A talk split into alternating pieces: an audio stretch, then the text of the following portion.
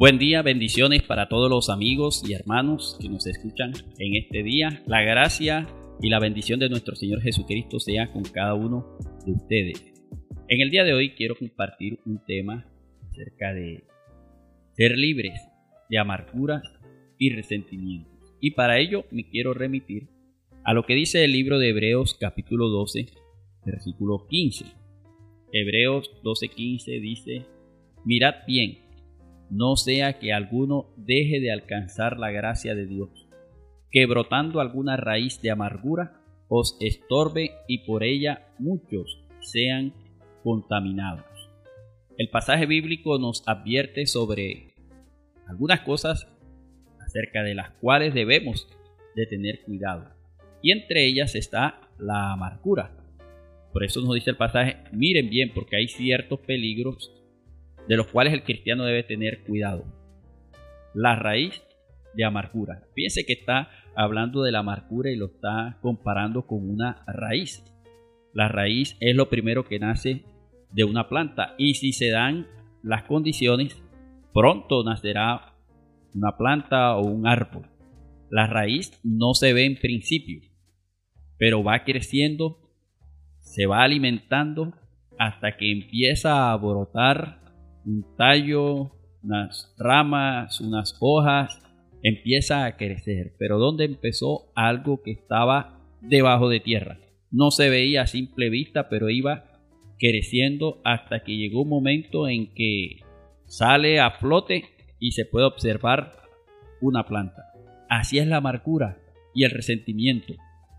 Y la Biblia lo está comparando con una raíz que no se ve, pero puede ir creciendo en el corazón de una persona, puede ir alimentándose esos sentimientos negativos de amargura y de resentimiento que van a terminar afectando la vida de uno mismo.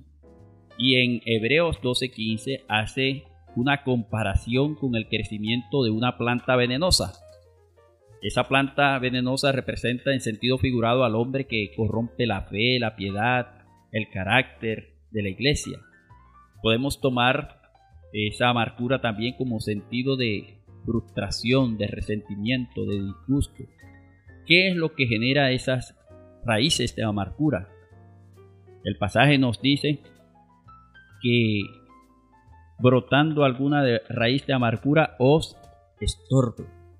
Las raíces de amargura y de resentimiento nos estorban en nuestra relación personal, en nuestra relación con Dios, en nuestra relación con otras personas.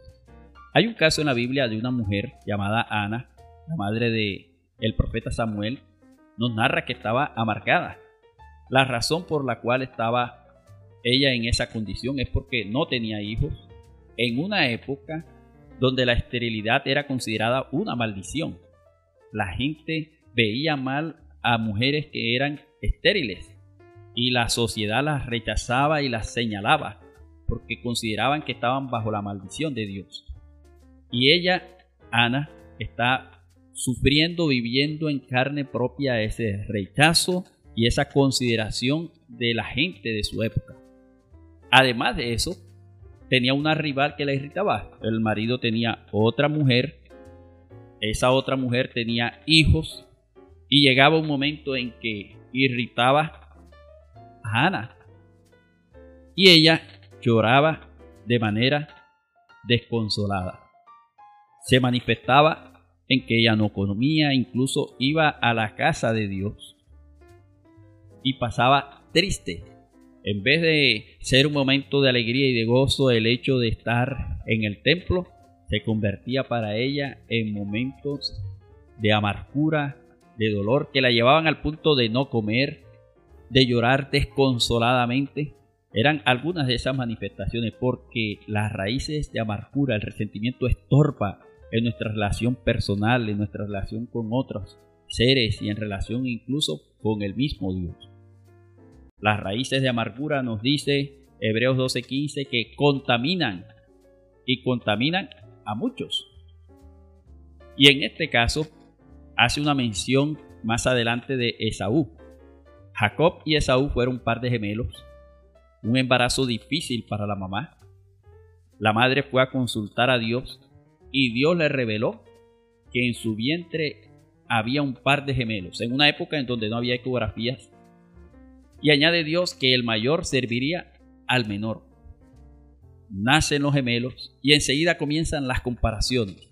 El mayor era pelirrojo, llegó a ser pelludo. El segundo era lampiño. No llamaba tanto la atención como el anterior. Siguen creciendo y hay una preferencia de los padres por cada uno de ellos. El papá prefiere a Esaú, que es un cazador, es un hombre eh, del campo, mientras Jacob es un poco más hogareño y por eso la mamá prefiere a Jacob.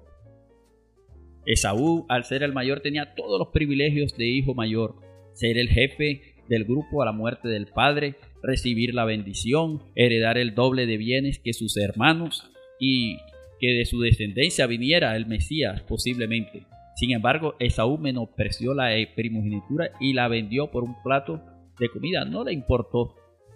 La rechazó, despreció lo que Dios le había dado y por eso él fue desechado. Sin embargo, el hermano menor, Jacob, obtuvo de manera engañosa la bendición. Parece que había un conflicto familiar. Si ya la mamá había consultado a Dios y Dios le había dicho que la bendición iba a ser para el hijo menor, no sé si el padre no lo sabía, no sé si había problemas de comunicación entre la pareja, no sé si fue que él ignoró lo que la esposa le dijo, en fin, él persiste en que la bendición era para el mayor. Eso generó un conflicto entre hermanos y al saber el hermano mayor que Jacob el menor había obtenido la bendición con engaño, se llenó de ira e intentó, o por lo menos tuvo el deseo de matarlo y lanzó esas advertencias de que iba a matar a su propio hermano. Mire todo lo que se está generando por problemas de comunicación en el hogar, por preferencias entre los hijos y se ha generado toda una especie de resentimientos y rechazo entre los propios hermanos. Estoy colocando este ejemplo porque nos dice la palabra de Dios que las raíces de amargura contaminan a muchos. Jacob y Esaú, después de mucho tiempo, se reconciliaron. Se supone que arreglaron el asunto y la relación entre ellos. Sin embargo, las generaciones siguientes siguieron enfrentándose y siendo enemigas entre ellas. Jacob tuvo una descendencia, un pueblo llamado Israel. Esaú tuvo una descendencia, un pueblo llamado Edom. Israel y Edom fueron siempre enemigos. Y muchos siglos después, cuando Israel fue destruido a raíz de su desobediencia a Dios, Edom se alegró. Edom festejó de que su hermano de raza hubiera sido destruido. Es más, a los que lograban escapar de los enemigos, ellos los señalaban, mostraban dónde estaban y ellos mismos también le daban casa. O sea, mire cómo una situación de un hogar, dos hermanos, aunque ellos arreglaron la situación, cómo se perpetuó ese resentimiento de una generación a otra y se mantuvo muchos siglos después entre los descendientes de ambos hermanos. Porque las raíces de amargura contaminan a muchas personas. La Biblia nos dice que podemos dejar de alcanzar la gracia de Dios. Y esa expresión da la idea de una compañía de viajeros y uno de los cuales se queda atrás y nunca llega a la meta final. Por eso dejar de alcanzar la gracia de Dios significa quedarse corto, no cumplir con el objetivo, perderse en algo que es de vital importancia. Y la gracia de Dios se refiere a su favor la amargura, el resentimiento, dañan. Porque una persona amargada no es feliz, es más susceptible a la enfermedad y contagia a otros. Por eso el pasaje nos advierte, miren bien esos sentimientos, esa raíz de amargura, ese resentimiento, como en el caso de Ana, incluso puede reflejarse o ir en contra de Dios mismo también. Y enferman a la persona y lo dañan. ¿Cómo superarlo? Mirad bien, autoanalizarse. hacer una mirada hacia adentro de cómo estamos delante de Dios. La Biblia nos dice que dejemos toda amargura. A veces estamos resentidos con nuestros propios familiares, vivimos en este estado, nos resentimos con hermanos de la iglesia y terminamos enfermándonos física y o emocionalmente. Por eso es necesario dejar toda raíz de amargura. Hay que cortar firmemente, totalmente esa raíz para impedir que crezca y dé fruto mucho mayor. Una manera de superarlo también es el perdón. Jacob y Esaú se reconciliaron, arreglaron los asuntos entre ellos. Muchas veces en medio de las ofensas, la palabra de Dios nos llama a perdonar. Porque es que si no lo hacemos, nos estamos dañando nosotros mismos, nos estamos enfermando nosotros mismos. Y es posible que la otra persona hasta ignore el asunto y lleve su vida feliz y nosotros nos estamos amarcándonos y autodestruyendo. Y ahí la necesidad de buscar y de llegar y de otorgar el perdón y la reconciliación en la medida de lo posible con la otra persona. Adicionalmente a eso, busquemos la ayuda de Dios. Eso fue lo que hizo Ana, orar y llorar en la presencia de Dios.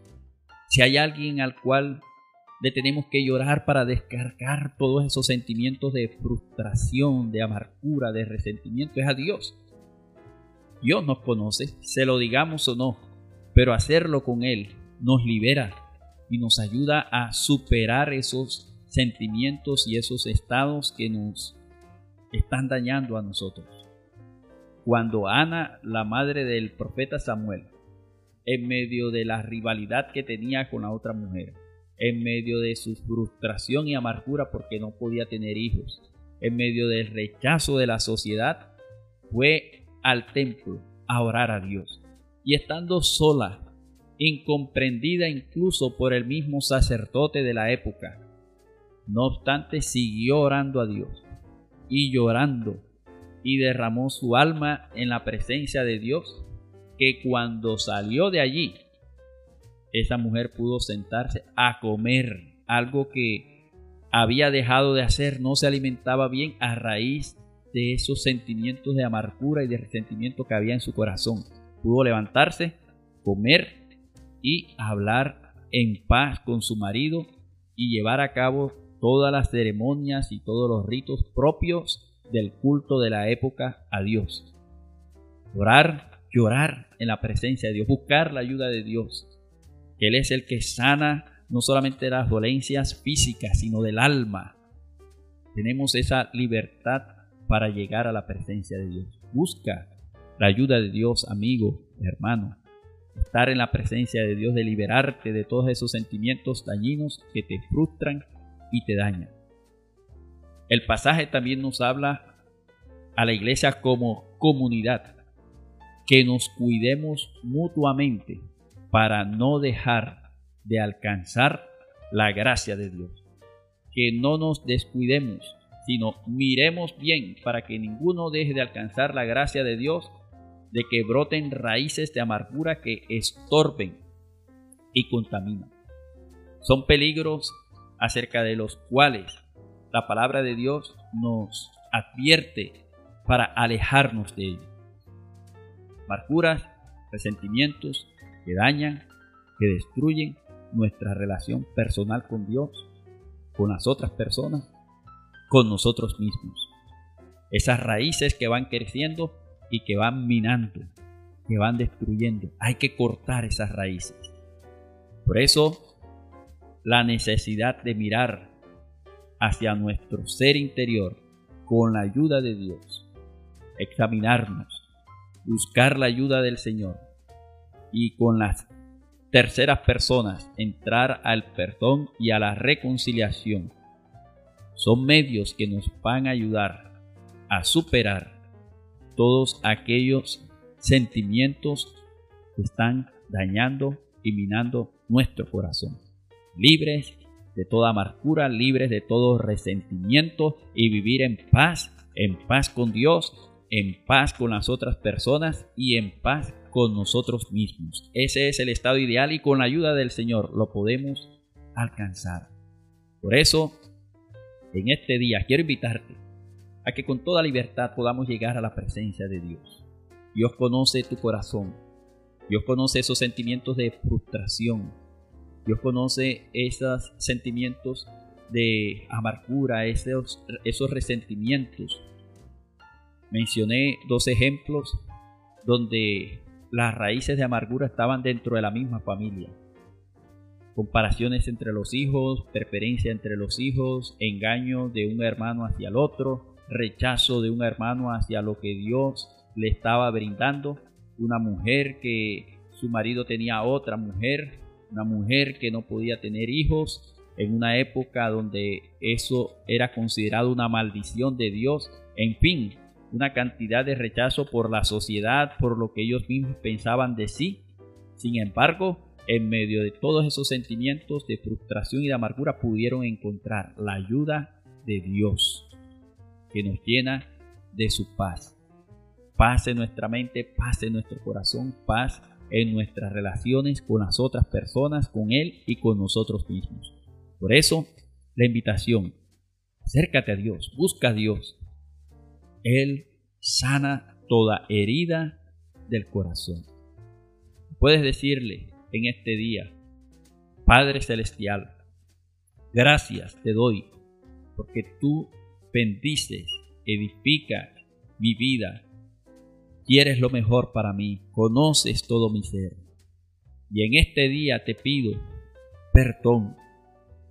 Y te pido también que me ayudes a ser libre, libre en el nombre de Jesús, de todo sentimiento de frustración, de resentimiento y de amargura que me está dañando y que está dañando también mi relación hacia otras personas y la paz tuya la necesito Hoy más que nunca lo reconozco y pido que esa paz contigo, conmigo mismo y con otras personas llegue a mi vida y pueda llenarme por completo.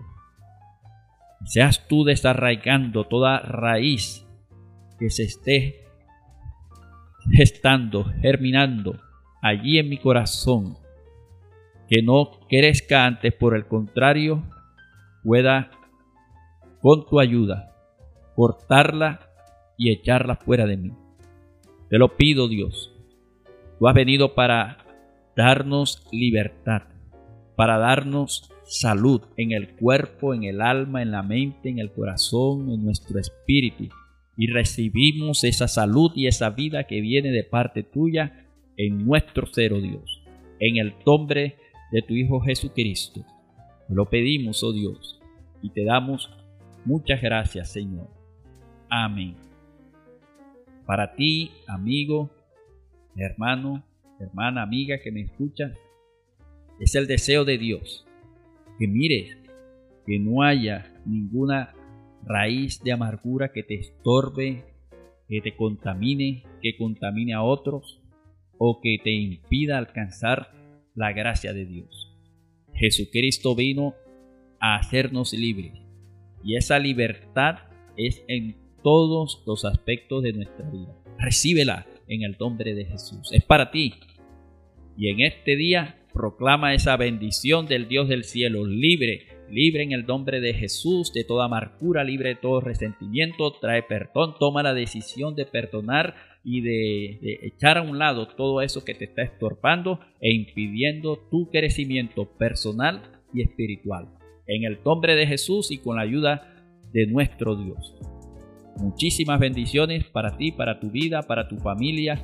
Que este día sea un día, lleno de la paz y la bendición de nuestro buen Dios. Dios te bendiga, Dios te guarde.